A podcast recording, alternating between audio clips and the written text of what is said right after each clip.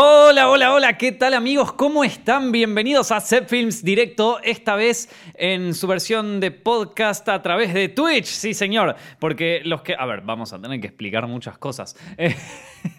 bueno, para la gente que está escuchando esto en podcast, en su formato de podcast, ya sea en Spotify, iTunes o SoundCloud, eh, mudamos los directos a Twitch. Yo el año pasado ya había avisado que esto lo íbamos a hacer, eh, que esto iba a ocurrir eventualmente. Con el video de los Oscars no nos animamos porque no estábamos del todo listos y qué sé yo, pero ahora sí, ahora ya nos animamos. Así que acá estamos. Los videos en vivo de Films Directo, la versión en vivo, se va a publicar a partir de ahora en nuestro canal de Twitch, que es twitch.tv barra De nuevo, http twitch.tv barra Y ahí pueden ver eh, todos los videos en vivo y que aparte vamos, o sea, recién cuando veníamos la semana pasada hablando del tema, bueno, ya tenemos todo instalado, ya está todo más o menos bien.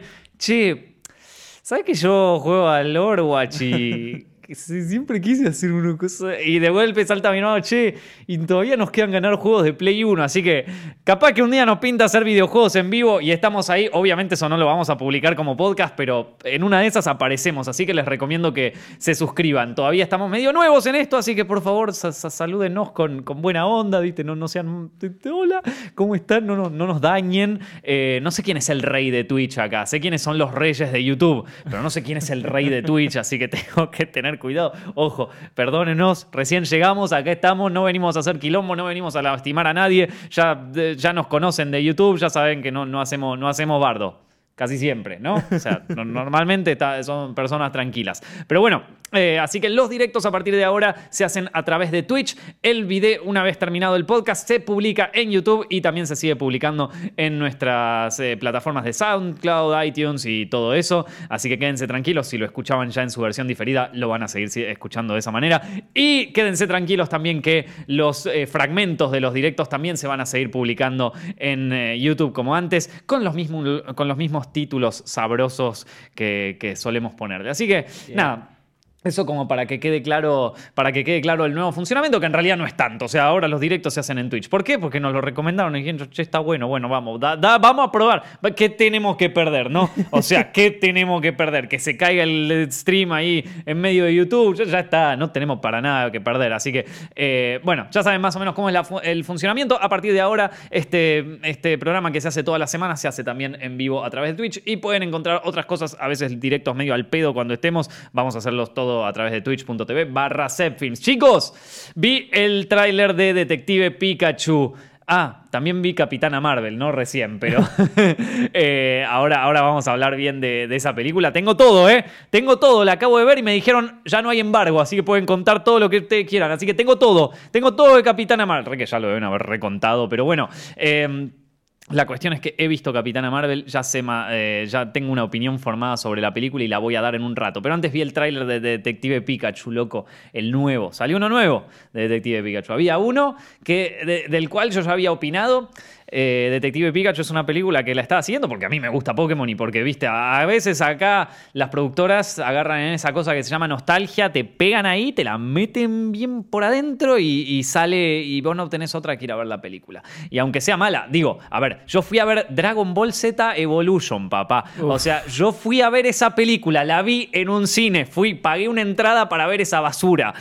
Digo, ya los tipos se dieron cuenta que si vos tocas ese puntito de la nostalgia, el boludo, yo, hola, ¿qué tal? Me presento, voy, va, a ir igual, va a ir igual, le muestre lo que me... Es más, yo creo que Dragon Ball Z Evolution debe haber sido una prueba para ver qué tan estúpida es la gente que va. Y sí, y sí, ahí estábamos todos presentes, poniendo, dando el presente, poniendo el tilde eh, de Nicolás Ortiz, el boludo, presente, acá estoy, sí, orgulloso. Bueno, cuestión es que así estamos, loco, así estamos, así es la vida, ¿qué se le va hacer? Y funcionó con Dragon Ball Z Evolution, ¿por qué no va a funcionar con Detective, eh, Detective Pikachu? El primer tráiler me tenía así, medio como...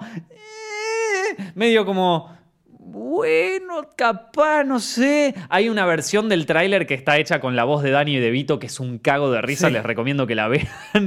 Eh, busquen en YouTube Danny DeVito, Detective Pikachu, te cagás de risa. sobre todo en la parte que interrogan a Mr. Mime, esa es tremenda. Pero bueno, salió uno nuevo. Y lo vi y loco, la verdad que me gustó. ¿Qué crees que te diga? Lo vi y dije, che, puede ser que esta peli esté buena, ¿eh? O sea, al el primer tráiler de, de- de Pokémon yo lo miré con cierto escepticismo. Un escepticismo que devino en cierta expectativa, pero con calma, ¿viste? Con calma. Es como la chica que te dice te quiero. Sí, tené cuidado, no te imagines todavía que te vas a casar y te va- No, no, pará. Expectativas bajas, amigo. Sé que están tocando tu infancia, vos ya viste Dragon Ball Z Evolution, ya te cagaron una vez. Ojo, tené cuidado con el te quiero. Tené cuidado con el te quiero, que es una palabra muy fuerte. Ahora, eso fue el primer tráiler, ya lo vi. Ahora, el segundo tráiler fue un te quiero con un abrazo y quiero que conozcas a mis padres, ¿viste? Entonces yo estaba como... eh, bueno, ahora sí. Ahora estamos hablando. Ahora sí no me podés decepcionar. Porque si me decepcionás acá, yo ya me hice la historia. Yo ya me hice la historia de nosotros dos casados. De, o sea, de que va a ser una linda peli. De que nos vamos a cagar de risa y la vamos a pasar súper bien. No me cagues, por favor, que ya me cagaron varias veces. Ya saben cómo va a terminar esta historia, ¿no? Bueno, eh, no, importa, no importa. A mí me gustó el tráiler. ¿Qué te puedo decir, loco? ¿Qué te puedo decir? Chicos, eh, ¿qué onda? ¿Vos viste el tráiler de...? Me encantó. Igual a mí me gustó el primero. Ustedes medio lo hatearon tú y Fran. Y yo, ah, eh, me, me No lo hateé, pero estaba en una línea así muy, muy delicada. Sí, pasa que a mí no me molestó tanto el diseño de, lo- de los Pokémon. Pero dije, bueno, puede ser, puede ser bastante mala como puede ser muy buena. No sé, puede ser divertida. Fue- Me da ganas de ver, me parece que puede ser entretenida. Y este segundo tráiler, viste, sin mostrar mucho todavía, como que, no sé, quiero ver el Claro. mundo de los Pokémon, quiero ver las interacciones, quiero ver... No sé, ya, y ya, ya me empiezo a imaginar los crossovers que van a ver de tipo Uh. una película de los siete samuráis, pero con Pokémon. Un Ocean's Eleven, Oh. pero con Pokémon. No, te digo, estaría bueno, ¿eh? Si, si funciona, estaría muy bueno ver así películas raras como... Imagínate un, un Ocean's Eleven, pero Pokémon Claro. utilizando sus habilidades para, ¿Quiénes serían, para los ¿Quiénes serían los Pokémon de, que participan en el robo del siglo? O sea, son. eh, Ocean's Eleven serían, a ver. eh, ¿Quién sería el Brad Pitt, ponele? O sea, eh, el Brad Pitt y el George Clooney. Tendría que ser Un- que sí, un Pikachu y un Squirtle, una cosa así. Squirtle tiene que ser uno sí o sí. Squirtle es George Clooney. Ahí está, George Clooney sale, es Squirtle. eh, y después el, el, eh, el- el otro, el Brad Pitt, sí, o Pikachu. Sí, tiene que Pikachu. ser- Ahí está. ¿Qué Pokémon es qué actor, viste? Básicamente. Estaría buenísimo. Estaría bueno, estaría bueno. Y después hay un personaje posta, ¿viste? O sea, hay un actor en serio después Claro, de ahí. sí. Eh, Ah, Brad Pitt y a George Clooney, obviamente. El George Clooney original. Claro, necesitamos. Oh, ¿te imaginás que necesitamos conseguir a los grosos? Pero solo los mejores en esta materia. Pikachu y Squirtle aparecen ahí, se abre una puerta, son Pikachu y Squirtle. ¡No, boludo! Sí, porque este es un experto en. en aparte, nada que ver, como que Squirtle es un experto en, en, abrir, en abrir cerraduras, ¿viste? Como que. ¿Para qué el poder de agua? No, chupa un huevo, es un Ah, experto en estaría abrir. buenísimo eso que no- ninguno tenía sus poderes. Claro, sí, ya fue. Es como cuando le preguntaron a Kevin Smith cómo sería, cómo, cómo hubiera dirigido esta, ¿cómo era que se llamaba? Green, Green Hornet. Que dice, no, yo lo hubiera dirigido que los dos se meten en el auto y empieza, se fugan un faso y empiezan a charlar, ¿viste? Y como que no, no pasa nada, como que es todo el tiempo en el auto. Y sería medio así. eh, sería divertido. Bueno, Pero me rellama la película. Eh, tengo ganas de verla. Y me Sí. parece. No sé si cambiaron un poco los efectos de- del último anterior para acá, pero no sé, todo se ve bastante sólido. Ese efecto de Pikachu en el, en el globo. ¡Ah, y Mewtwo, boludo! Claro, sí, aparece Mewtwo, Oh pero my bueno, es como, toma, te lo Ese- tiran. pero eso es para nosotros, ¿viste? Es Porque como- claro. está viendo en los comentarios de YouTube Uh, que mucha gente se queja de que no están las otras generaciones. O sea, que no aparece tanto las otras generaciones, que le están dando mucho cariño a la generación 1, Y sí, loco. que somos nosotros. Y sí. Y sí, que- perdón, para mí está bien, ¿eh? Yo, yo no me voy a quejar. ¿Qué otra? ¿Qué, qué- cuál era después de la segunda generación? ¿Pasa algo? No, yo no. Cuadrados, No. humanoides. No, después está la tercera generación de Pokémon que zafa, juega. La cuarta ya es como, bueno.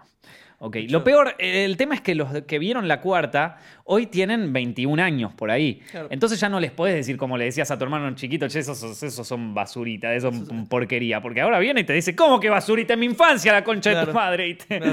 O sea, y se te, se te arma bardo en serio. Ya lo veo en los comentarios, que ya están como más bardé. Ya la otra vez bardeé a la, a la tercera o la cuarta generación, no me acuerdo, y uno que me pone, ¿cómo podés decir? Bueno, ahí ya se nota el que no sabe de Pokémon. Bueno, para, eh, cu- cuando no sabes de Pokémon y se nota, ¿viste? O sea, oh, Dios, no, no, no falta eso. Qué cringe que me dan esos comentarios. Un día, a ver, para, voy a hacer algo que no se hace normalmente, que es que yo tengo ciertas palabras que están baneadas en YouTube. O sea, cier- ciertas palabras que si alguien las pone en los comentarios, eh, te lo borra automáticamente porque son o de spam o son comentarios de hate, qué sé yo, por ejemplo, la palabra puto, la palabra forro, digo, por darles un ejemplo. Y en Set Films Directo llega cada uno. llega cada uno. Que, eh, que cuando vos lees el comentario decís, pero este chico, ¿qué, qué problema tiene en su casa? ¿Qué le pegan los padres?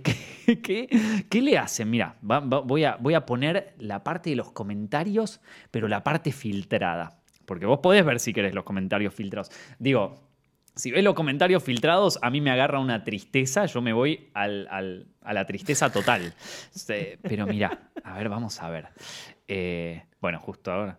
Eh, mira, por ejemplo, mira, mira, mira, mira, pero, mira lo que pone. Uno, uno que pone, a ver, vamos a, este, va a ser una- un apartado del- de, cuando sean los... Ni- Nicolás Amelio Ortiz lee comentarios de haters, pero estos son jodidos, porque tweets. estos, porque aparte ustedes saben que estos, o sea, son los que ya están filtrados. Y yo dentro de todo el filtro que tengo es bastante light. O sea, como las palabras feas, feas, las palabras como racistas, jodidas. O sea, todo lo, lo jugado, jugado. Mira esto, man.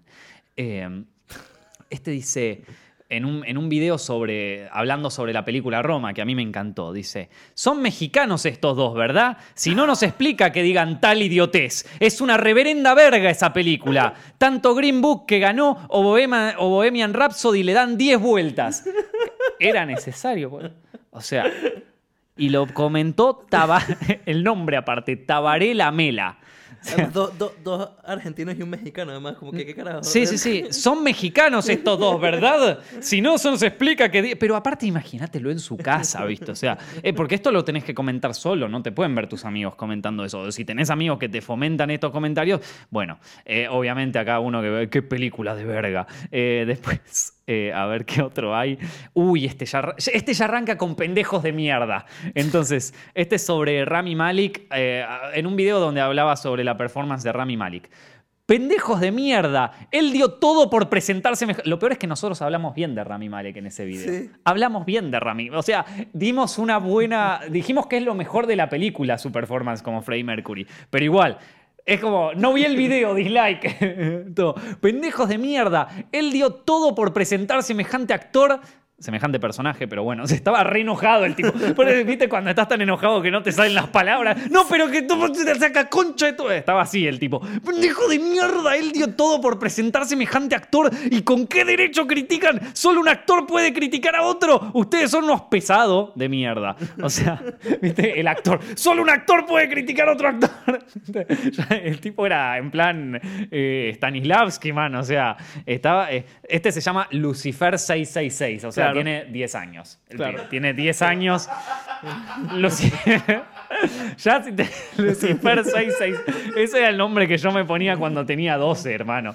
Lucifer 666. Aparte, ¿cuánto debe haber? O sea, capaz tiene 6 años o capaz tiene 40, porque ese username en Lucifer 666, ojo, hay que tenerlo. Ese lo hizo antes de que existiera internet. Eh, no, no, no, muy bueno. A ver, paren. Eh, vean, o sea, digo, para, para que vean todo. eh, bueno, obviamente, mándame un saludo, culeado, puto, pendejo, saca huevo, nazi. 400 emojis. Este, este, este sí tiene 12 años. Assassin's Gamer 200. Puede ser que no, puede ser que Muy no. bueno, muy bueno.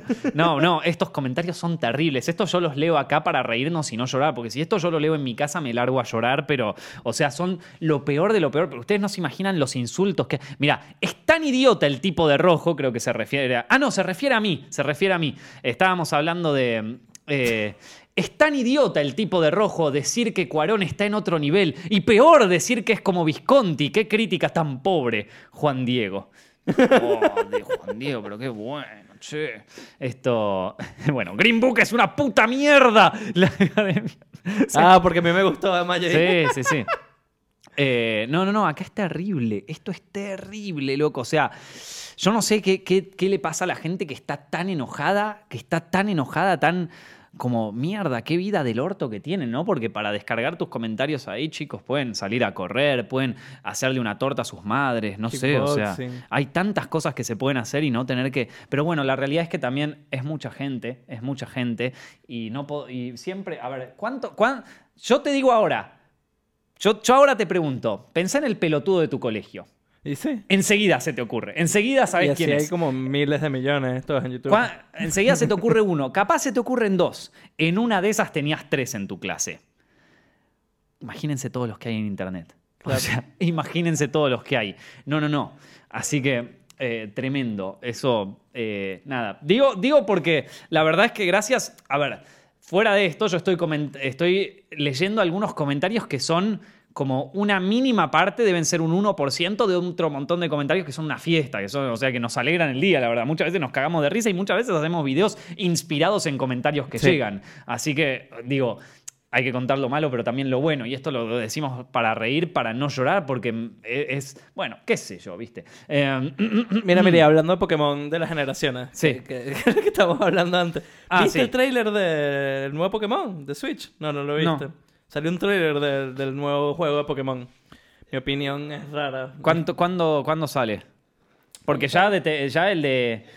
El, el de Eevee y el de, y el de Pikachu salieron el año Sí, pasado. Es pero que son más Pokémon Muy rápido Go. entre uno y otro. Este vuelve a Pokémon. Pokémon. Ok, ok. Eh, Em, primer juego. Que, mira, ya que estamos en Twitch, vamos a hablar de videojuegos. ah, sí, ¿no? Esto ya que estamos. primer juego de Pokémon que nos sale en una. O sea, el primer juego Pokémon clásico. Ujú. Que nos sale en una. ¿Cómo se dice? Una handheld. Un portátil. Claro. Y Eh, hay- Eevee, Eevee- Hola, gente, soy Fran. Eh, y Let's Go Eevee y Let's Go Pikachu eran Sí. como una especie de. eh, No, era una para los versión de fans. la red, o caramelo sea. para los fans porque tardaron un poco de sacar un nuevo Pokémon y como que dijeron, bueno, saquemos algo, digamos que sea provisorio. Pero to- todos me dijeron que está buenísimo. A mí, no me, a mí no me termina de gustar porque la mecánica, por ejemplo, esa, es como un Pokémon en el sentido de que tenés combates, tenés gimnasios, todo, Ajá. pero capturar Pokémon es como Pokémon Go, no es una lucha. Claro. Eh, salvo creo que los legendarios, no sé, no llega tan adelante en el juego. Ah, no sé, a mí me contaron que está buenísimo. Que... Pero bueno, la gente lo, lo bardeó bastante porque... a- a- acá podemos decir putear. Bueno, lo puteó bastante porque... lo puteó bastante Baneado. En- en porque, You- eh, no, eh, tenía eh, no tenía competitivo. Claro, en YouTube también se podía putear igual, Fran. ¿eh? Ah, bueno. bueno. Eh, esto- Eh, va, no, no se puede, pero bueno, ya tenemos la mitad de los videos demonetizados, así que da lo mismo. Claro. No tenía, no tenía competitivo, Ajá. seguía siendo eh, Sol y Luna. Y bueno, y el que sale ahora supuestamente eh, va a ser tipo eh, mainline, ¿no? Como de la franquicia, digamos, eh, clásica y no, Claro. digamos, un spin-off tipo los de Mystery Dungeon y qué sé yo. Claro. Entonces, supuestamente a fines de este año sale Pokémon Escudo y Espada. eh, bueno, la nueva como Hmm. cosa. Creo que soy el único acá que tiene una Switch, ¿no? Ustedes Sí, tres. sí. Bueno, Yo, yo voy a ser el comentador de Switch. Aguante la Play 4, papá. Bueno, eh, ahora yéndonos un tema aparte. Y yo quiero que ya me vayas buscando una imagen de esto. A ver, si, a ver si la podemos poner en el directo. Ver, porque esto es algo que solo Ah. cuando lo ves lo entendés. Sí, sí, sí, ya sabes a qué me Sí, refiero, sí, ¿no? Obvio. Esto es algo que solo cuando lo ves lo terminás de entender y pido disculpas a todos aquellos que lo tengan que ver. Aquellos que lo están escuchando en el podcast, o sea, aquellos que están oyendo este Set Films directo, que no lo están viendo, les pido por favor que cuando cuente esto vayan y lo busquen en internet, porque es algo que yo pensé que era fake. De, hecho, sigo pensando que es fake. O sea, estoy esperando a que alguien diga que esto es fake. Digo, capaz que mañana resultó que era fake, eh, pero esto- estoy esperando que alguien lo diga. Porque quedé sorprendido. O sea, esto es algo que hay que. Esto es algo, chicos, que hay que ver y que. y- Lo que puedo poner, ¿eh? No, sé- no, no, no, pará, pará, pará, pará. Pará que no vamos a asustar a los chicos. Es como que de repente saques un bicho ahí horrible. No, pará. Esto. eh, a ver. Y encima se filtró hoy a la mañana. O sea, yo desayuné esto hoy. Bueno, a ver, me levanto a la mañana. Yo tengo una regla conmigo para no volverme un enfermo, que es el celular no se toca hasta después de las 7. Yo me levanto a las 6 de la mañana. Entonces, me levanto, desayuno, hago mis cosas, preparo mi bolso para boxeo, voy a... eh, armo mi mochila para venirme acá. Estoy en el colectivo, se hacen las 7 de la mañana. Bueno, voy a ver si me llegaron algún par de mails. Vamos a ver qué onda eh, el Instagram, porque Twitter la verdad que no lo miro mucho. Entonces vamos a ver qué onda el Instagram. Y de repente aparece. Se filtró una imagen. Pero fue medio clickbait porque lo pusieron entre sombras, ¿viste? Se filtró una imagen de Sonic. De Sonic el erizo. ¿Sí? ¿Vieron que iba a salir una nueva peli de Sonic? Bueno, se filtró. Y para ver cuál era la imagen filtrada, había que. ¿Vieron cómo es el Instagram? Que tenés que mover la, la- foto para el costado. Porque la primera foto era una foto de Sonic entre sombras que ya lo habíamos visto en el póster. Y yo digo, a ver cómo es. Bueno, doy vuelta a esa página, cambio la foto. Y, loco, fue como, ¿viste cuando jugás a ese jueguito que es el laberinto y que de repente te aparece la foto del exorcista? Ah, sí, sí, sí. El, de- El ese- Screamer. ese screamer fue eso. O sea, yo creo que me asusté en el mismo colectivo. Estaba en el colectivo. ¡Eh! ¡Pará, pará! Y la gente como, che, ¿qué te pasa, pelotudo? Así, o sea, no, pero mira esto. ¡Ah, mi hijo, mi hijo! No se, lo, no se lo muestres. O sea, el Sonic más horrible del planeta. Creo que es el Sonic más feo que vi en mi vida. Dale, Creo dale, lo pongo, lo pongo. Creo que, pues, sí, por favor, mostralo. Y los que están oyendo esto en podcast, eh, Búsquenlo. búsquenlo. Busquen Sonic filtrado. Es más feo que, que Momo. Es más feo que el bicho es el nuevo, que, que es una especie de Michael Jackson, que no sé bien cuál es el, el nombre de ese nuevo meme. Es. No, no, no. Ahí está, ahí está la imagen. Uh, es terrible, loco. Es terrible. Unos ojos. Para los que están oyendo en el podcast, se los voy a describir. Es. Ay, es que es muy indescriptible, loco. Es muy feo. Es, es una abominación. Es como si Sonic. Es como si Sonic hubiera visto, ido a la guerra y vio cosas. Volvió, tipo, llega a su Claro. casa hecho mierda, vio cómo se le murieron los amigos. Knuckles y Tails murieron en la guerra, pero los mataron con radiación, ¿viste? Los hicieron mierda. La mujer de Sonic, cuando Sonic llegó a la casa, la mujer está Amy, vieron la que era Rosita, llega y dice, che, este no es mi marido. Y llega, llega así. Y, y el tipo está ahí entre sombras. Llegué, claro, aparece entre sombras como en el póster. Llegué, mi amor, ya estoy. Sonic, ¿cómo estás? Llega, se, se aparece en la luz ese Sonic. Y dice como, no, no, ¿qué te pasó? Mamá, ¿quién es ese señor? soy yo, soy tu padre, hijo. No, no. O sea, ese es un monstruo. No, soy yo, hijo, ¿por qué no? Y nosotros, obviamente nosotros somos ese hijo. O sea, tan horrible. Y aparte lo peor es que yo, asustado, publico esa imagen en mis historias de Instagram. Eh, que es, por cierto, instagram.com barra Nico Amelio Ortiz. Nada, aviso. Eh. Eh, eh, y, y publico una historia y alguien me la contesta. Un hijo de puta me lo contesta. No, un hijo de puta que me hizo el día, me hizo cagar de risa.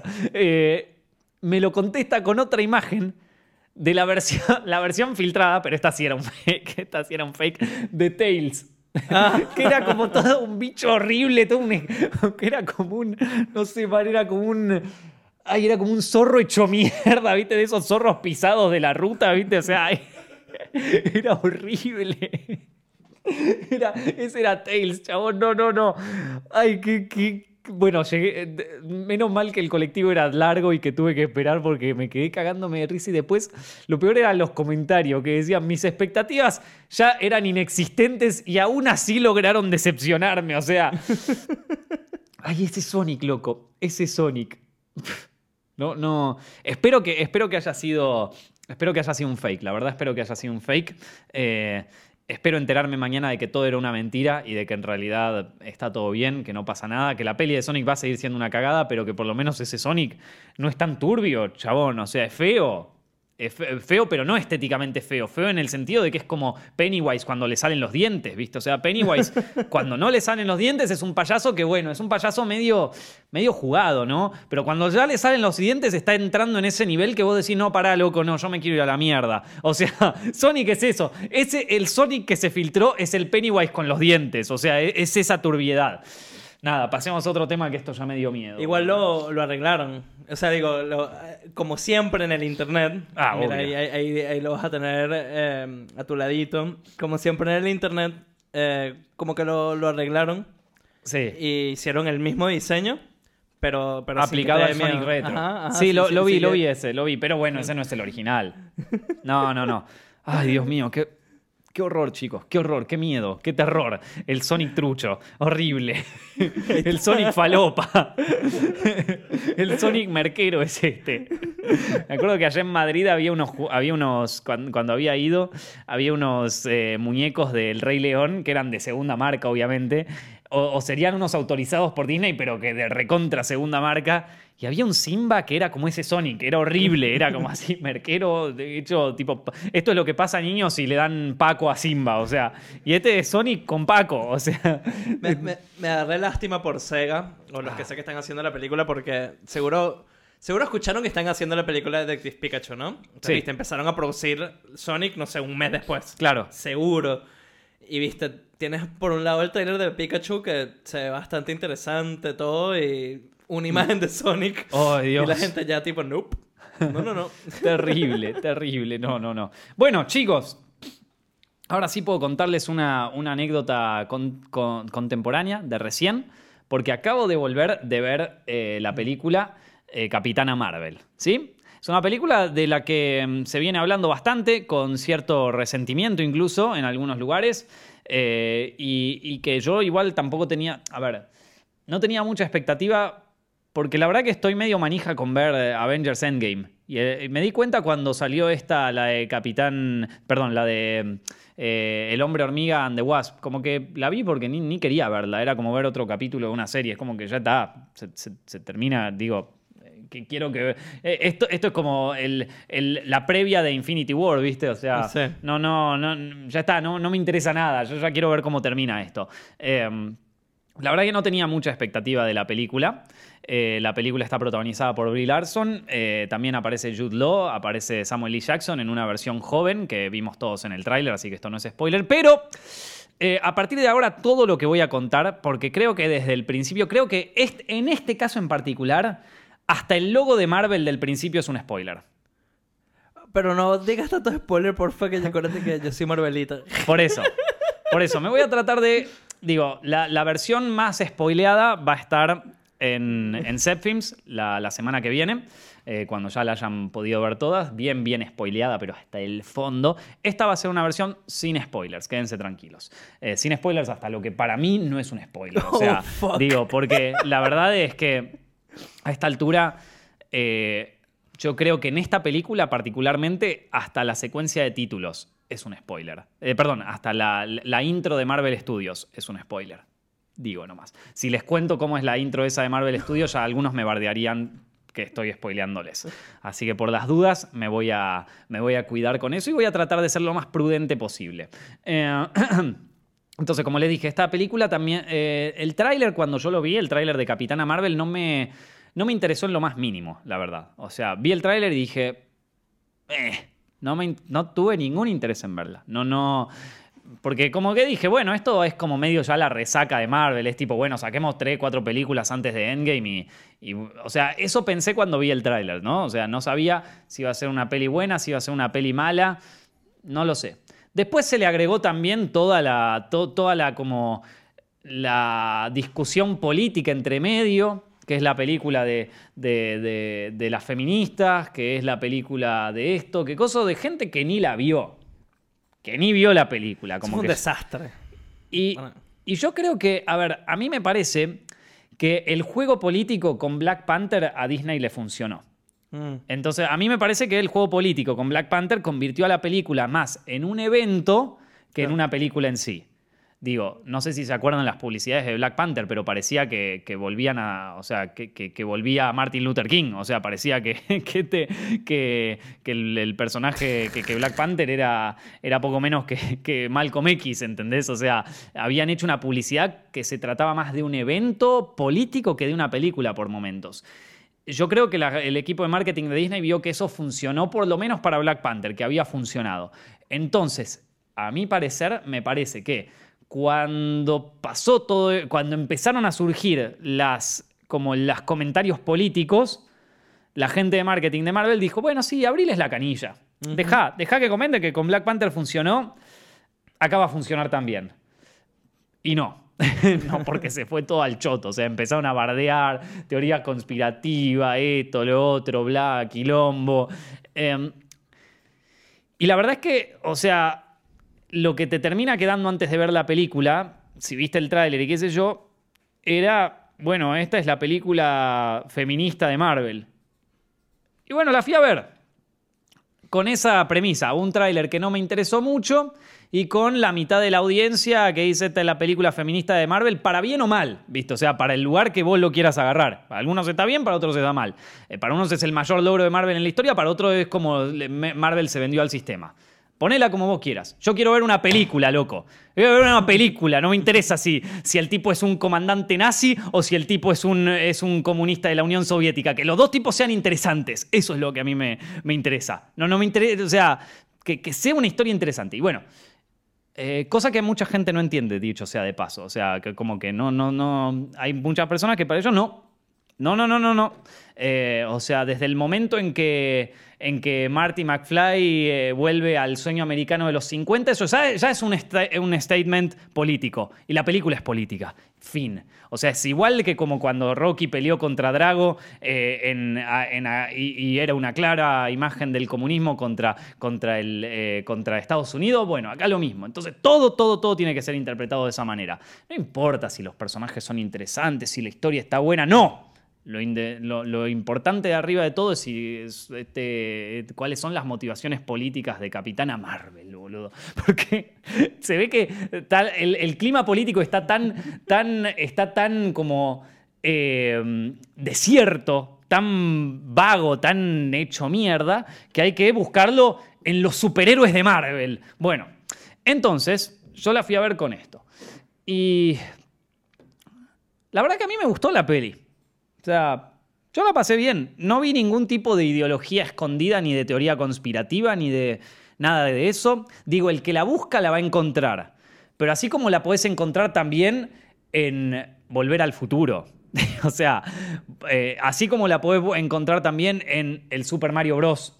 O sea, ideología podés encontrar en cualquier cosa si la buscas. Si sos un conspiranoico, podés ver nazis en todos lados.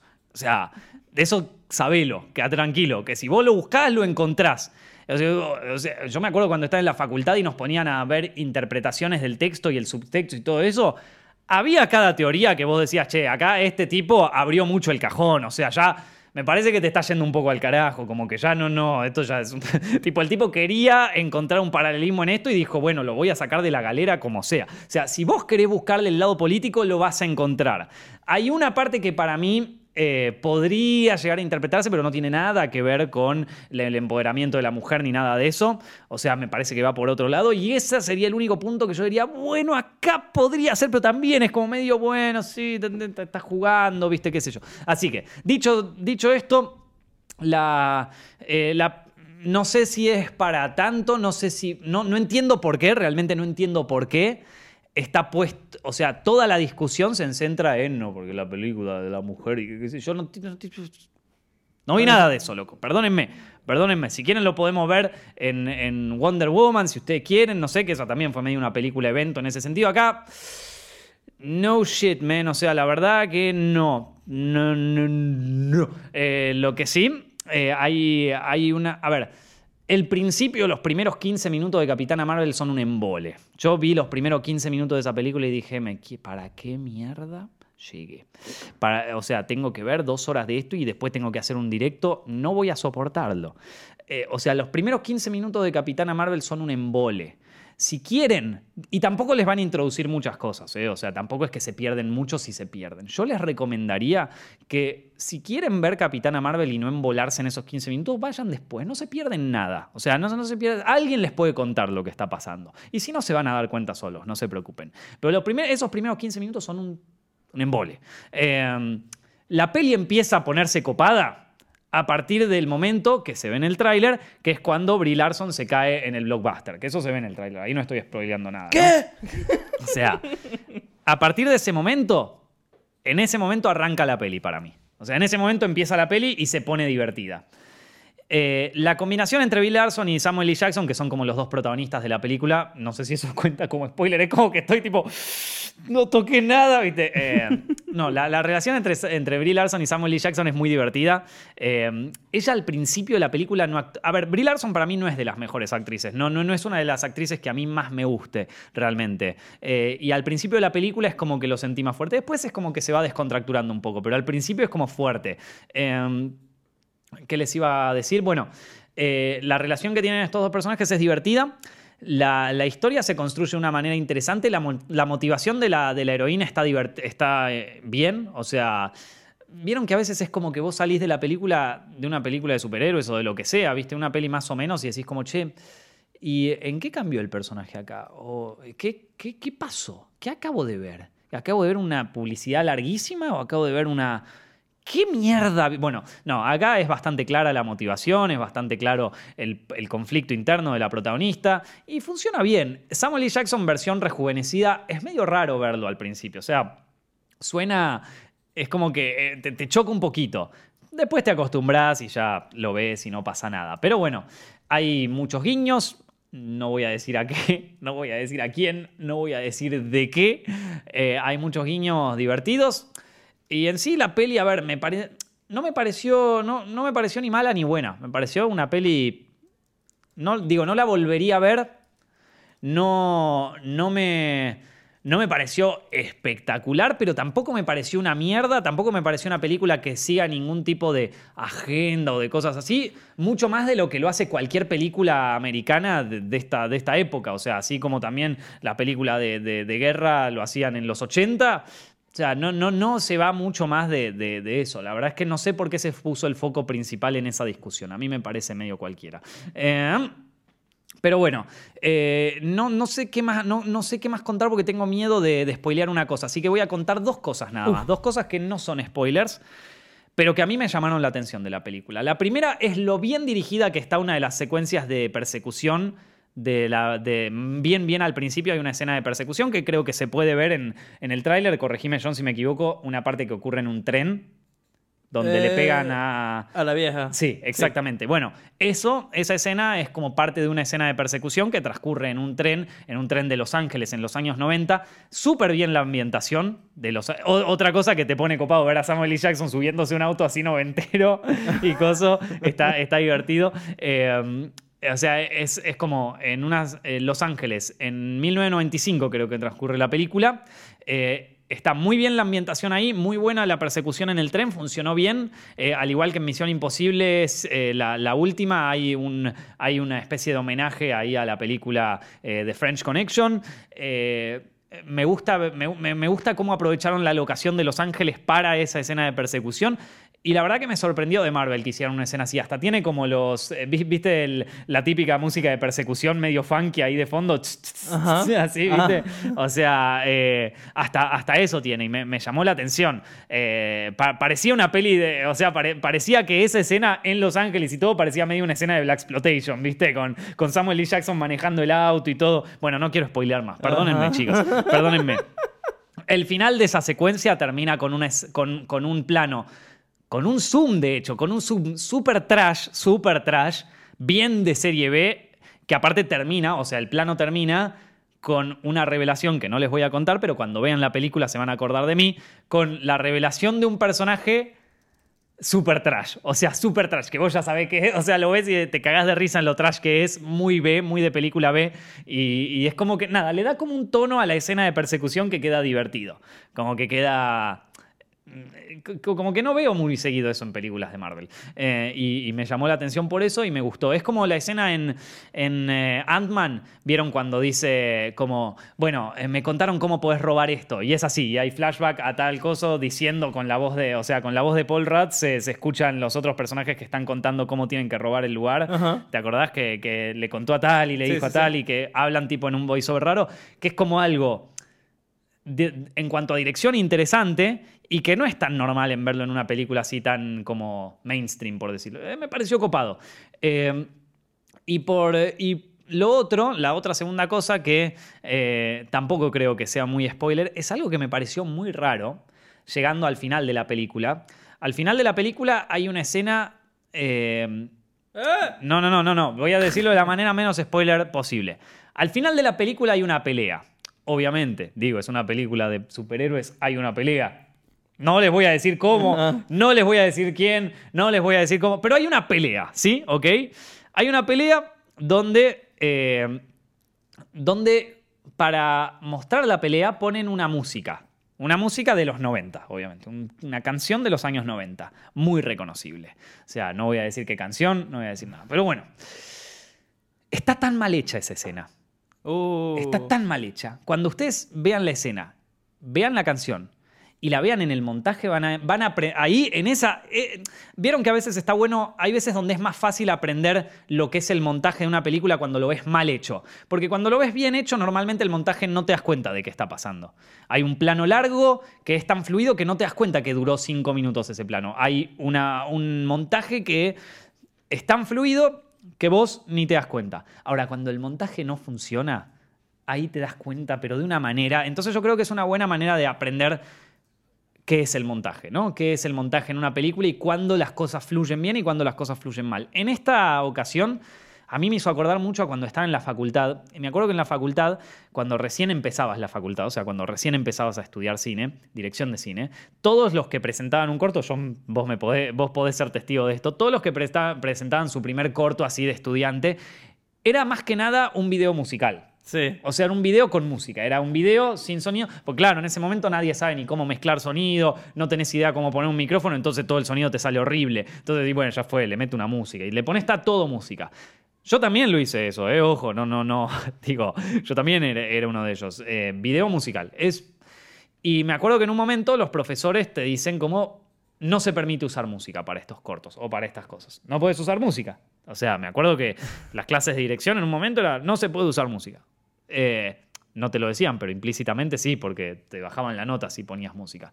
Eh, entonces, si bien en ese momento yo no entendía por qué nos hacían eso, no lo entendía, decía, pero dale, si la música queda re bien acá, te hace, te hace darte cuenta la importancia, que, que poner la música no es solamente poner la música, es, un, es una cosa que requiere talento, buscar el tema que pegue perfecto, es un tema que hay que estudiarlo, vamos a decirlo así, es un tema que hay que estudiarlo, cómo introducir música en una, en una película. James Gunn lo hizo increíble en Guardianes de la Galaxia porque, tal como lo dijo él en, en sus entrevistas, viene medio eso de la escuela de Tarantino, de la escuela de Scorsese, que si hay alguien que sabe poner música en películas son Tarantino y Scorsese. O sea, vean, las películas de Scorsese y de Tarantino y van a saber cómo, cómo o sea, lo que es musicalizar una película con, con música ya ya existente. O sea, esos tipos saben hacerlo. Eh, en esta película, ese tema, en esa escena, cuando vean la película, cuando vean Capitana Marvel, acuérdense de esto que les digo,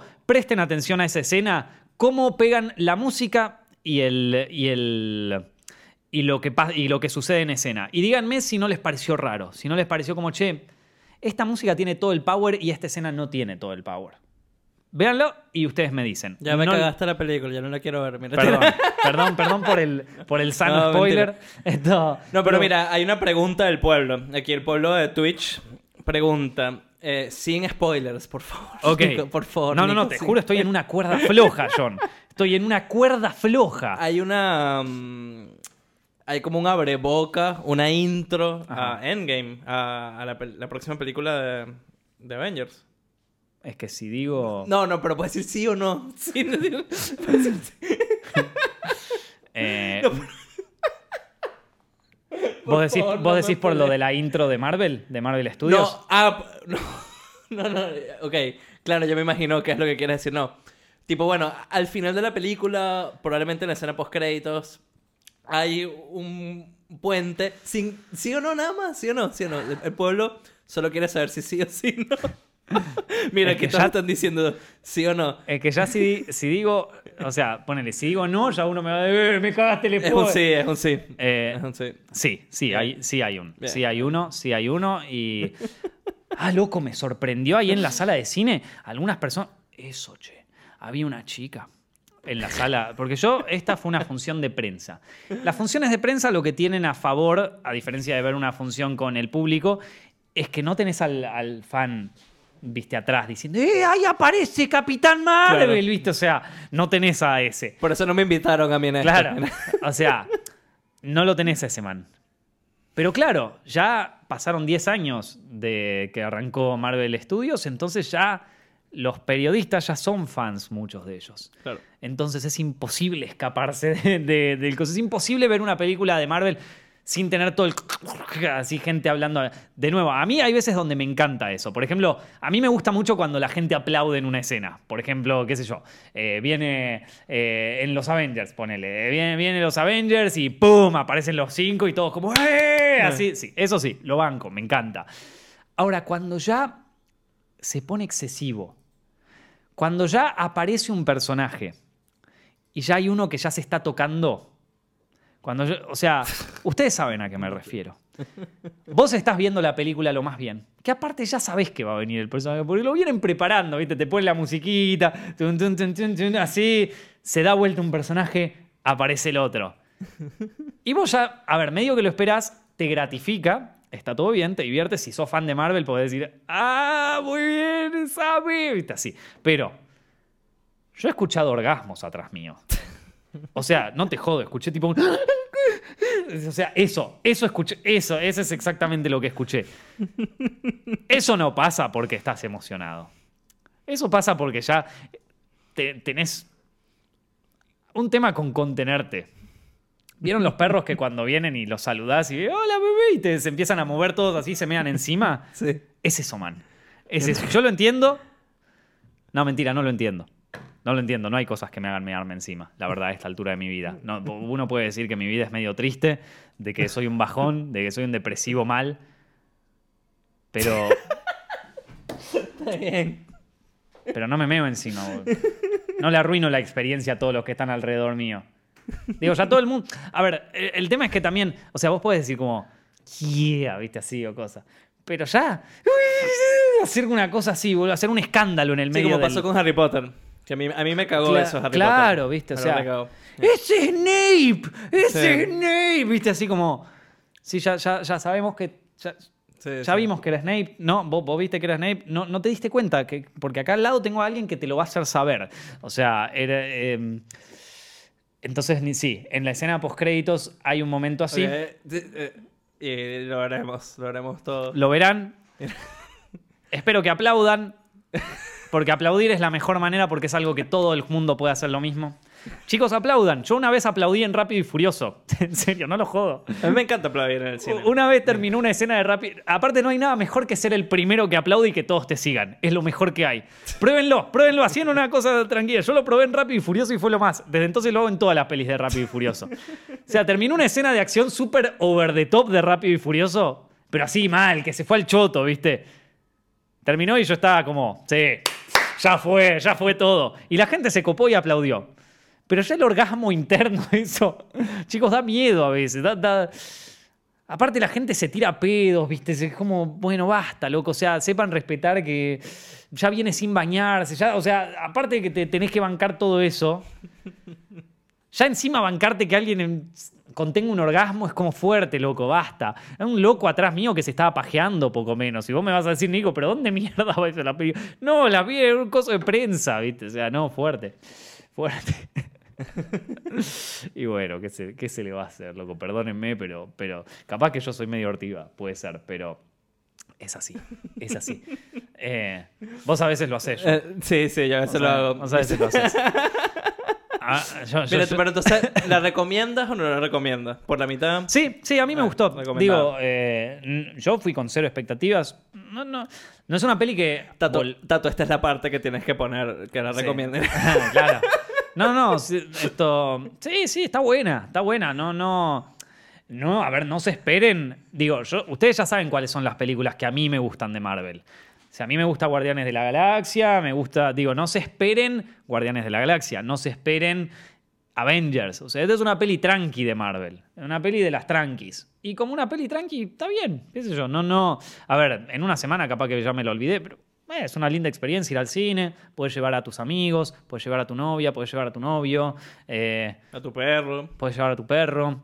eh, a tu chinchilla. Sí, sí. lo- lo- bueno, si te dejan pasar con el perro, ¿no? Porque Yo hasta donde yo sé en los cines no te dejan pasar con el perro. Pero, pero digo, es una linda experiencia que pueden pasar. Digo, hoy en día hay tantas razones para ponerse triste y Capitana Marvel no es una de ellas. Una razón para estar como, eh, bien. Digo, si les recomendara otras cosas para hacer, les recomendaría otras, ¿no? No sé, ir a eh, esto, mirar las estrellas una noche, eh, salir, a, salir a pasear tu perro real. eh, comprar una mascota, esas son cosas que te van a alegrar la vida. Capitana Marvel no te la va a arreglar, pero por lo menos te va a sacar una o dos sonrisas, qué sé yo. Así que, así que nada. eh, bueno, y esa fue la, y esa fue, en resumen, la opinión de eh, Capitana Marvel, a la cual le dediqué como 20 minutos. Sí, como 30, luego. Es que, fue, es que es difícil el terreno de spoilear y no spoilear. O sea, difícil. Sí, sí, estabas como con una bomba desarmando, pero te felicito, Nico. No nos ¿Se logró? nada. ¿Se logró? ¿Lo logré? ¿No, no Sí. te spoileé nada? ¿No, no te asustaste? No, No, o sea, ok. Me asusté, pero no pasó nada. Pero no pasó nada, tremendo. Che, eh, John, eh, hay una serie que yo no vi que quiero que me cuentes un poco. Quiero saber si me la recomendás, quiero saber si vale la pena, que es Umbrella Academy. ¿Qué onda? A ver, lo voy a hacer rápido. Ah, mucha gente, perdón, mucha gente pregunta acá por qué en el directo no se ven ni John ni Fran. Es un tema de que no tenemos suficientes cámaras. y siempre nos olvidamos de comprar. Porque, a ver, de todas las cosas que tenemos que conseguir para acá en Films, una webcam no es muy cara. No es, no es de lo más caro. Pero siempre nos olvidamos. Pasa que yo estoy en la consola igual. Y John Eh, está en la consola, está como eh, ta- tapado Sí, de sí, que- computadoras y de Exacto. Eh, pero, pero bueno, eh, lo podremos hacer en algún momento. Aparte, John tiene que, o sea, entre medio que está haciendo esto, tiene que moderar y también tiene como que cambiar los botones y eso. Digo, si encima de eso tiene la presión de mirar a cámara, uff. Sí. No, porque aparte tendrías que switchear la cámara. tendrías que claro. cortarte la cámara. No, un quilombo, loco, un quilombo. Capaz no. un día. Capaz un día puede ser, sí. Cuando juega al Overwatch acá. Eso. Eh, bueno, ¿qué opinas de Umbrella Mira, Academy? Umbrella Academy, eh, tengo sentimientos encontrados con esa serie. Mm, De por sí, desde ya te puedo decir que mi, mi experiencia negativa creo que tiene que ver un poco por haberla visto todo un solo golpe. Creo, cosa que no ocurre tanto hoy en día, sobre todo en Netflix, que es una serie para ver una semana un capítulo, tres días después otro capítulo, una semana después otro capítulo. Creo que si lo hubiese disfrutado más. Umbrella Academy empieza como un 10, increíble. Un poquito de, de los hermanos Cohen, o alguien diría Legion, que es otra serie muy buena, pero un poquito los hermanos Cohen como tipo Fargo, de contar, tener distintos personajes, Hmm. ir contando historias y, y que se va todo mezclando una misma Claro. historia. Y, y la música también muy los hermanos Cohen. De hecho, hay literal una referencia a, a la pistola esta de aire. Ah, la de. a la... O sea, Pero que es- es- tienen algo que ver los hermanos Cohen acá. No, pero claramente es una oda y claramente el director de ese capítulo Es fan de. es fan. Es fan. Claro. Eh, se parece mucho a Fargo, a la serie, Sí.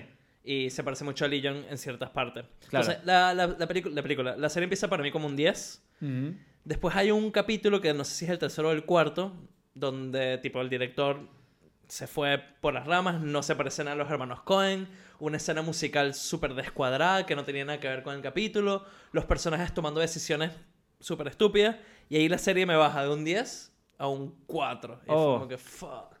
No, qué garrón.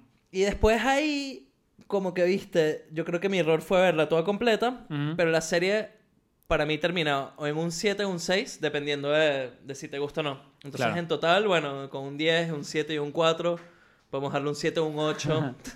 ¿De, de qué? o sea, claro, sí, sí. Esto. Trata ¿A, a qué, ge- a qué gente le gustaría esta serie? O sea, ¿qué, qué, qué, tipo, qué, qué temáticas aborda y qué, y qué onda? es una serie sobre una familia disfuncional que son superhéroes Ajá. y le gustaría a la gente que le gusta los mystery boxes. Claro. Los, porque la serie es todo un gran mystery box. Ah, bueno, interesante. Este, y, y la cosa es que pareciera que las cosas se van a resolver rápido, pero en los últimos tres o cuatro capítulos, ahí una, se alarga el chicle. Claro.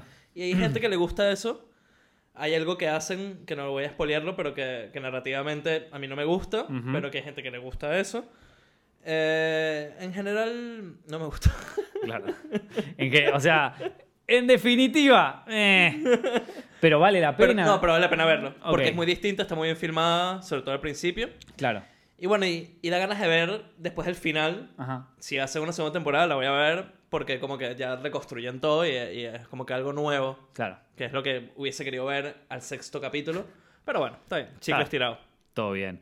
Che, bueno, ahora sí vamos a eh, una de a la sección final de, de- Ah, bueno, vamos a hacer después un rato de IRL. Ya que, ya que estamos en Twitch, vamos a alargar un poquito el directo, pero ahora llegan eh, la parte del podcast de preguntas de Patreon. Como ustedes saben, eh, desde el año pasado nosotros tenemos un Patreon donde ustedes pueden apoyar estos videos y también los videos que hacemos en Zepfilms. Digo, mañana sacamos un video que es de historia del cine, que es una serie educativa que estamos haciendo sobre historia del cine.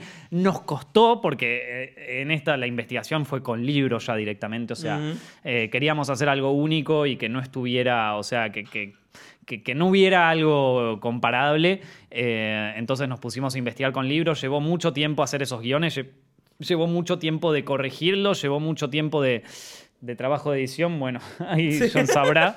Eh, nos, Sí. nos matamos, eh, así que, y, y todo eso, lo, o sea, poder hacer ese tipo de contenidos que capaz, nosotros ya sabemos que no van a... A ver, vamos a ser honestos, el video, el, el video de...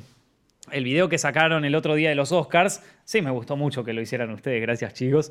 Eh, quedó, quedó muy bien, pero no Ah, es un video que tome eh, una cantidad de tiempo monumental para hacerlo. O sea, literal, en una jornada lo liquidas eso. Ahora, tuvo 250.000 visitas ese video en unos días nada más. Digo, va por las 300 y ya, tipo, ahí en la carrera para el millón. Nosotros nos gustan esos videos, nos divierten. Pero tampoco queremos que Zepfilm sea todo eso. Y queremos hacer otro tipo de videos. Ahora, ¿cuál es el problema? Que esos otros videos no los ve tanta gente. Pero por una razón lógica también. O sea, eh, no, no, no creo que la masa en general esté interesada en saber los comienzos del cine. O que saber cómo, cómo, cómo es que nació Hollywood. O sea, ustedes saben por qué existe Hollywood, por qué Hollywood es la meca del cine. O sea, la historia es súper interesante. Fue por, fue por un tema de evasión de impuestos. O sea, arrancó así. Eh, y, o sea, no, no creo que a tanta gente le interese eso. Entonces, son videos que ya sabemos que de alguna manera van a tener menos visitas que no van a ser tan mainstream, pero que la verdad que para mí son súper interesantes. O sea, que son. Que nutren un poco al canal y que le dan también una identidad y le dan como más. eh, nada más. eh, lo, hacen distinto a todos los otros canales, ¿no? Esto, entonces, eh, muchas gracias a todos los que apoyan desde ahí, pero bueno, además de apoyar todo eso, tienen disponibles las preguntas de, Patreon, que en este caso, para esta semana tenemos dos. Una es de nuestro amigo Pedro Robles, que pregunta, ¿qué opinamos de Will Smith siendo el personaje de Aladdin? O sea, acá dice siendo un pitufo en Aladdin, pero bueno, no, no, no vamos a bardearla así. Eh, así que, a ver, ¿qué opinamos de, de, de- O sea, a mí no me pareció tan mal, qué sé yo, o sea... Ya en sí, la, la peli de Aladdin no, no, no me parece tan atractiva como capaz la del Rey León, visualmente. La, la peli, ¿cuál? La, La, la- la nueva. La animada. Ah, la no, nueva, la animada, claro, es, claro. La, la Sí, animada sí. es una gloria, la animada está increíble. Pero, pero está, sale el Rey León y sale Aladdin. De las dos, yo me quedo visualmente con el Rey León. Pero, o sea, Aladdin no me pareció tan interesante desde el primer tráiler, desde antes de que saliera Will Smith. Ahora apareció Will Smith, ¿no? Sí. Yo, yo lo vi, yo, yo recuerdo haberlo visto en un tráiler. No, a ver, no me volvió loco, pero tampoco es que digo como, oh, esto es horrible, me arruinaron la vida, digo. A mí no me gusta cómo se... O sea, pareciera súper fan-made. Y igual Will Smith puede mandarse un recontra buen papel. Y, o sea, no, no es tanto Will Smith como el genio porque no lo hemos visto actuar. O sea, dice una sola frase. Ni siquiera, ¿qué es lo que dice? Dice... You don't know me, una cosa así. Bueno, ah, Claro. dice una sola palabra. Em, pero visualmente como que... ¿Viste? El, Sí. Mm, Sí, es, raro, es raro. Pero toda la película esa de Aladdin es medio rara. Sí. O sea, toda se ve medio rara. Los vestuarios, es como que todo, todo está raro en esa peli. Sí. Habrá que verla, habrá que verla qué onda. Eh, digo, tampoco es que hay. Tampoco es todas las películas en live action de Disney terminaron siendo buenas. A mí La Bella y la Bestia no me gustó, por ejemplo. A mí no me gustó. Otras sí me gustaron, pero la ve- pero eh, qué sé yo, el, el libro de la selva ya les dije que a mí me gustó, me encantó y todo, pero hay algunas que la pegan, otras que no tanto. Eh, qué sé yo. Gabriel pregunta acá, eh, ¿qué le recomiendo para la preproducción de su primer cortometraje? Ok, esto depende de cada persona, ¿no? Eh, digo, para, para ponerlos en contexto, ¿qué es la preproducción? Hay tres, hay tres etapas en la producción de, de un- de una película o de un cortometraje o de cualquier cosa audiovisual. Una es la preproducción. Para, a ver, para mí hay cinco. etapas, pero, pero normalmente te van a decir que son tres. Preproducción, producción en sí, que es el rodaje, eh, y postproducción, que es el momento que se edita y que se arma la mezcla de sonido y todo eso. Para mí hay cinco. Para mí el guion es una etapa aparte. Entonces está guion, preproducción, que es una vez que ya está aprobado el guion con luz verde, que se empieza a armar todo, bueno, acá necesitamos esto vestuario, necesitamos esta cosa, necesitamos todo esto. Después está producción, después montaje y para mí distribución también es una etapa, perdónenme, pero alguien tiene que ver esa película, así que un plan de distribución nunca viene mal. Eh, en cuanto a la preproducción, que es el- la preproducción es el momento donde vos ya tenés un guion y sobre ese guion, como director, vos querés comunicar la visión que vos tenés para ese guion hacia el resto de tu equipo. Como productor, vos tenés que hacer que ese guion, junto con la visión que tiene el director, pueda hacerse en un tiempo y con un presupuesto determinado. Esos son los dos objetivos del director y del productor en preproducción. Digo, a grandes rasgos, muy por arriba. Ahora, ¿cómo encaramos esos dos objetivos? O sea, ¿cómo encaramos el objetivo del director? Por ejemplo, supongo que Gabriel escribió siendo él el director. Eh, ¿Cómo encaramos ese, ese, eh, ese trabajo? Hay muchas maneras, la verdad. Hay muchas maneras y hay muchas recomendaciones. Hay muchas cosas que te recomiendan para hacer. Eh, yo, en lo que va de mi carrera, tanto de mí mismo como de viendo otras personas trabajando, me di cuenta de que todos son muy distintos en ese aspecto.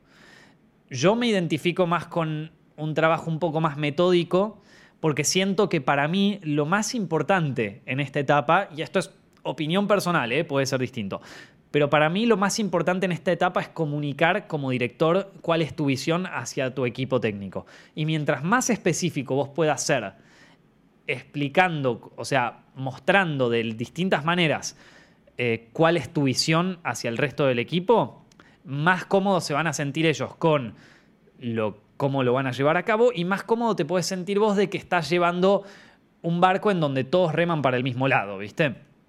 Eh, entonces me parece que la preproducción desde el lado de dirección es clave para eso, para comunicar tu visión como director.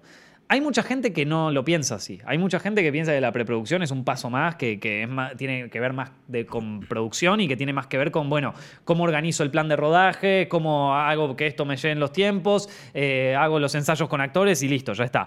Eh, hay otras personas que, que lo piensan más desde el lado como que la preproducción solamente sirve para seguir laburando el guion con el resto de los, con el resto de los actores y con los técnicos.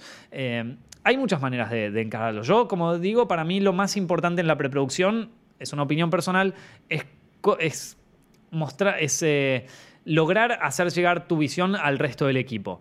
¿Cómo se hace esto? Hay diversas maneras, hay muchas maneras. Eh, en principio, las más clásicas, las que suelen usarse desde principios de Hollywood y desde principios de los tiempos del cine, storyboards.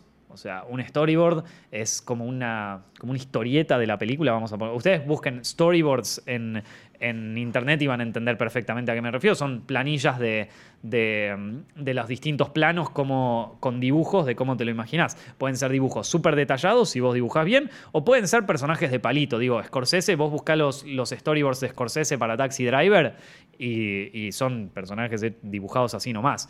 Y después buscás los storyboards de, de Andy Muschietti para It y parece un cómic. O sea, es impresionante.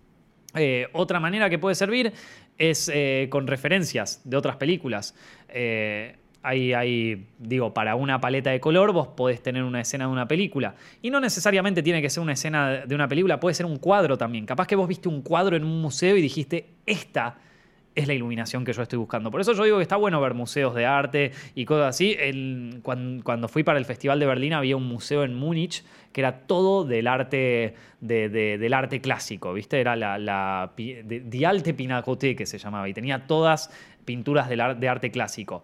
Y ahí encontré cada cosa que dije, uy, esto me lo voy a guardar, uy, esto me lo voy a llevar, uy, esto me lo voy a chorear. O sea, eh, ahí encontré inspiración para mil cosas. Está bueno ir a los museos y ver eh, obras de arte porque te dan una idea de iluminación y de color y de paleta de color que está increíble. Y si no, lo pueden ver también en otras películas. Eh, lo pueden ver en una escultura, o sea, eh, digo, todo lo que sea material de referencia ayuda a que los otros entiendan, bueno, ¿qué carajo querés hacer, mono? Esto, eh, Después, a ver, otra cosa, ¿qué más puede ser, John? Eh, referencias, eh, una planta de cámara.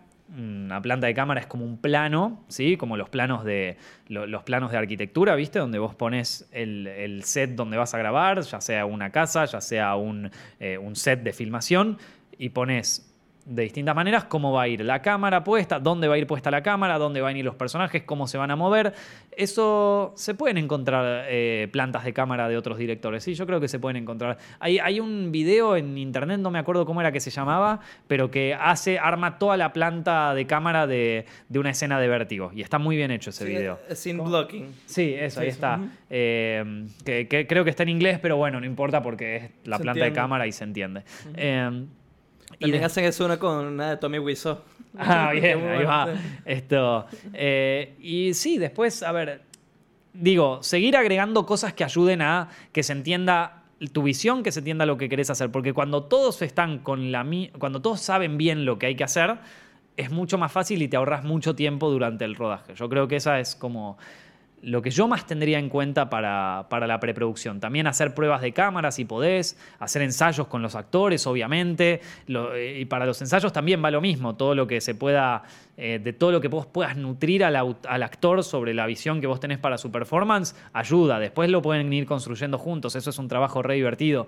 Eh, pero sí, to- todo lo que pueda, o sea, todo lo que sea material de referencias, música, todo, todo, empiecen a, a bombardear a su equipo con todas las referencias y todo, mientras más específicos puedan ser, mejor, porque va, va a ayudar. Eso es una opinión personal igual. Es una opinión, es un modo de trabajo que tengo yo y que a mí me resulta cómodo y me parece que hasta ahora funcionó bien. Pero hay otros que lo hacen de otra manera. Hay otros que, si vos ves un guion técnico de Tarantino, es, es increíble porque está escrito medio así nomás, pero es súper específico. Tipo, que la grúa se mueva para acá y qué cosa, o sea, es así, pero no hay ningún dibujo, no hay ningún nada. Está todo escrito, así nomás. Eh, entonces, nada, digo, cada quien tendrá su manera y tendrá su forma. Eso es mi opinión personal, así que espero poder haber ayudado con eso. Y con eso ya tenemos nuestras preguntas de Patreon, así que con eso vamos a dar por terminado el podcast de hoy, chicos. Espero que la hayan pasado bien. Si les gustó, por favor, no se vayan sin dejarle un like a este video, ponerle un rating ahí en iTunes, en SoundCloud, en donde sea que lo estén escuchando, en Spotify también está. Ahora en vivo nos quedamos en Twitch un rato hablando de boludeces con John. Más adelante en Twitch también vamos a postear videojuegos o boludeces, así que nos pueden seguir en twitch.tv barra Zepfilms. Mi nombre es Nicolás Amelio Ortiz, él es John Noel y nos estamos viendo la semana que viene.